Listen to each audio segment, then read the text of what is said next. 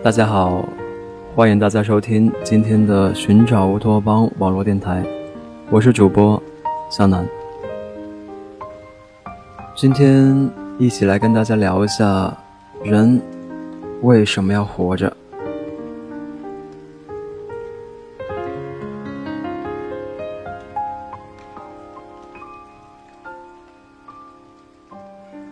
忘了在哪里看过这么一段话，大概的意思是，为数不少的人在人生的某一个时段或者瞬间，都产生过极端的念头。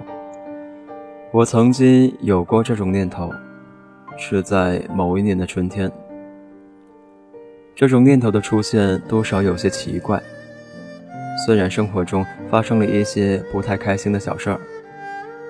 但总体上来说，仍然是风平浪静，所以我自己并没有察觉到这些负面情绪是什么时候悄悄地堆积到了非常严重的地步。刚开始是心情很压抑，后来长时间的胸口钝痛，食欲跑到了九霄云外。如果真的有心情坐标轴这种东西，那么每天的心情一定在零轴之下。我不清楚别人抑郁的时候是什么心情，只感觉自己像一具行尸走肉，所有的感官弱化到极致。虽然不曾过失眠，但只想无休止的睡过去。每天一睁眼，就是沉重的无奈和负担。在我佯装镇定和平静的伪装下。身边的所有人大概都以为一切如常。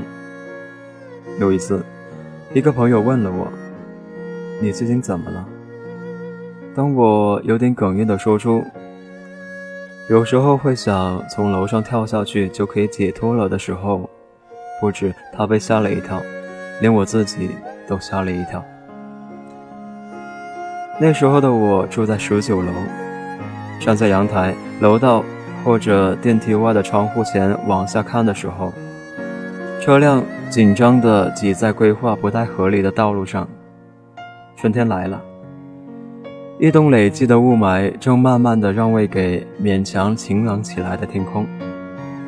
很多时候，我看着遥远的地面和距离我仿佛十万八千里的欢声笑语，从这里跳下去肯定活不成了的念头便蹦了出来。冷风一吹，打了个寒战，我清醒了过来，又瑟缩着退后了几步。我当然没有赴死的勇气，但我记得所有难以呼吸的瞬间，他们日夜缠绕着我，比醒不过来的噩梦还漫长无边。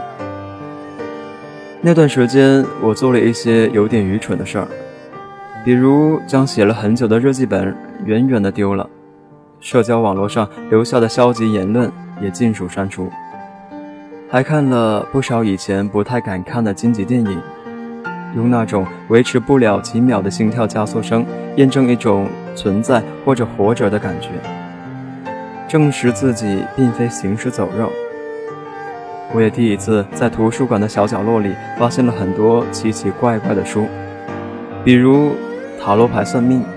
比如神秘的星象与命运，我意图找到一种说法来解释我的心情，可惜并没有。那是记忆里最漫长的一个春天，强烈的阳光照地，灰尘的颗粒都清晰可见，可是我什么阳光都看不见。那种感觉有点像是黑格尔所说的世界黑夜。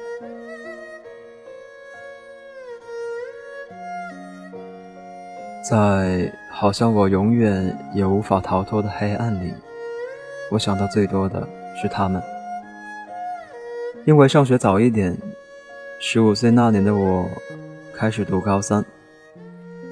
我最喜欢的朋友刚过完十六岁的生日。九月是一个很美好的季节，暑气退却，云层高树，骑车穿过人行道。只看到树影中明晃晃的亮眼光斑。就是在那样的一天深夜，他在漆黑的山脚下吞下了安眠药，永远的停留在了十六岁。隔天上晨读，一切风景和人事都照旧。旁边有人在背《将进酒》，也有人在背王安石变法的内容。一整个热闹的校园和平时并无多大的差别。我们共同的好朋友小歪站在门口喊我出来，我不明就里的看着他那双通红的眼睛。出去的时候还吩咐同桌帮我交作业。在学校小花园的长廊下，他哭着说：“我跟你说，但是你别难过。”我那时候猜不出来什么事情。对于那时候的我来说，最大的事儿不过是月考考砸而已。所以尽管忐忑不安，我还是看到清晨的太阳光将他额前的碎发照耀成暖融融的黄色。可小歪说，他没有了。我从未经历过亲人的去世，所以说没有了。是什么意思呢？我认识他五年，从初一到高三，自十岁的开始，我们便在隔壁班上课，在同一个考场里考试，在同一间办公室里作为课代表，曾无数次擦肩而过。就在他离开的那个傍晚，我们还在食堂碰见，他微微的低下头，跟我打了声招呼。我没有想到，那是最后一面。那个平日里最熟悉不过的笑容，竟成了永别。在那之前，我多少知道他有些自闭和抑郁，但是即使让我做最狂妄的设想，也没有想到他会走到那一步。再说，最应该度过闪亮发生一生的人，就是他。他温和谦虚，他每天从走廊上走过的身影都带着明润的光环。他在班里略微不好意思地唱了断了的弦。他戴着耳机听周杰伦的歌，看到我之后摘下耳机便说：“我最喜欢他了。”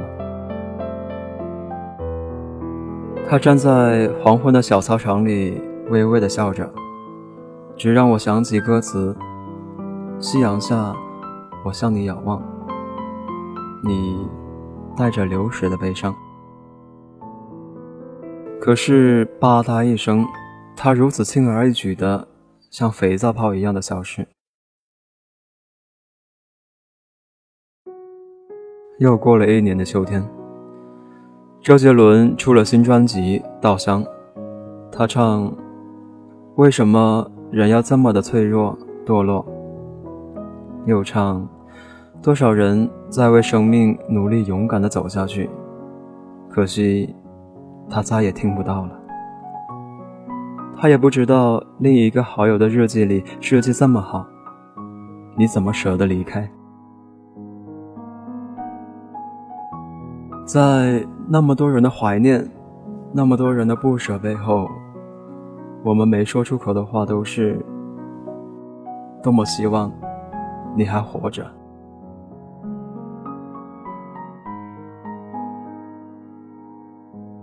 有那么多人迫切的想活下去，也有那么轻易的就放弃了年轻的生命。但我理解他所做的决绝选择。原谅我，即使无数次冲动的念头，但仍没去试着思索生死的要义。只是在我最艰涩与绝望的时候，他的决绝与他的眷恋，都告诉我，要活着，要活着。那个在世界黑夜里勉强生活的春天。快要结束的时候，我重新读了海边的卡夫卡。看到了村上春树写的这段话。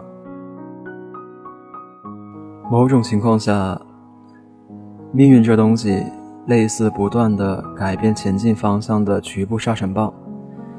你变换脚步力，试图躲避它，不料沙尘暴就像配合你似的，同样也变换着脚步。你再次变换脚步，沙尘暴也变换脚步，如此无数次的周而复始，恰如。黎明前同死神一起跳的不吉利的舞，这是因为沙尘暴不是来自远处什么地方，和两不相关的什么，就是说，那家伙是你本身，是你本身中的什么，所以你能做的，不外乎乖乖的径直跨入那片沙尘暴当中，紧紧的捂住眼睛、耳朵。以免沙尘暴进入，一步一步地从中穿过。那里面大概没有太阳，没有月亮，没有方向，有时甚至没有时间。唯有碎骨一样细细白白的沙尘在高空盘旋，就像想象那样的沙尘暴。原来我是走在沙尘暴里的人。沙漠比沙尘暴还要空旷无边，但我得走出去。在新的日记本上，我这样写着：要走过没有太阳、没有月亮、没有方向、没有时间的沙漠，我得活着，不是苟延残喘、行尸走肉的活着，我得重新活过来，像所有的正常人一样。若你。也曾走出过沙漠，我知道你模糊的笑容背后一定有些东西坚不可摧，也确信今后你心底定然路途坦荡。若你从未走出过沙漠，我愿你永远都不要走，因为这个世界它的月朗星辰，它的情真意切，原本就值得深爱。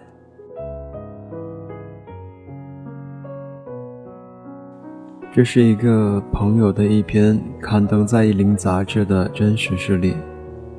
当我听到的时候，除了对离去的那位同学感到伤心，更多的是对那些看不开的人感到叹息。虽然任何关于生死的讨论都是虚妄，但我还是想说：活着吧，活着试试，试试。会不会有好的事情发生？多么希望你一直快乐，并且有笑容。好了，今天的节目就到这里了，感谢你的收听。如果你有什么想说的话，可以添加夏楠的个人微信：幺零六三五六零六幺幺零六三五六。零六幺，留下你最真挚的想法。我是夏楠，我们下期再见。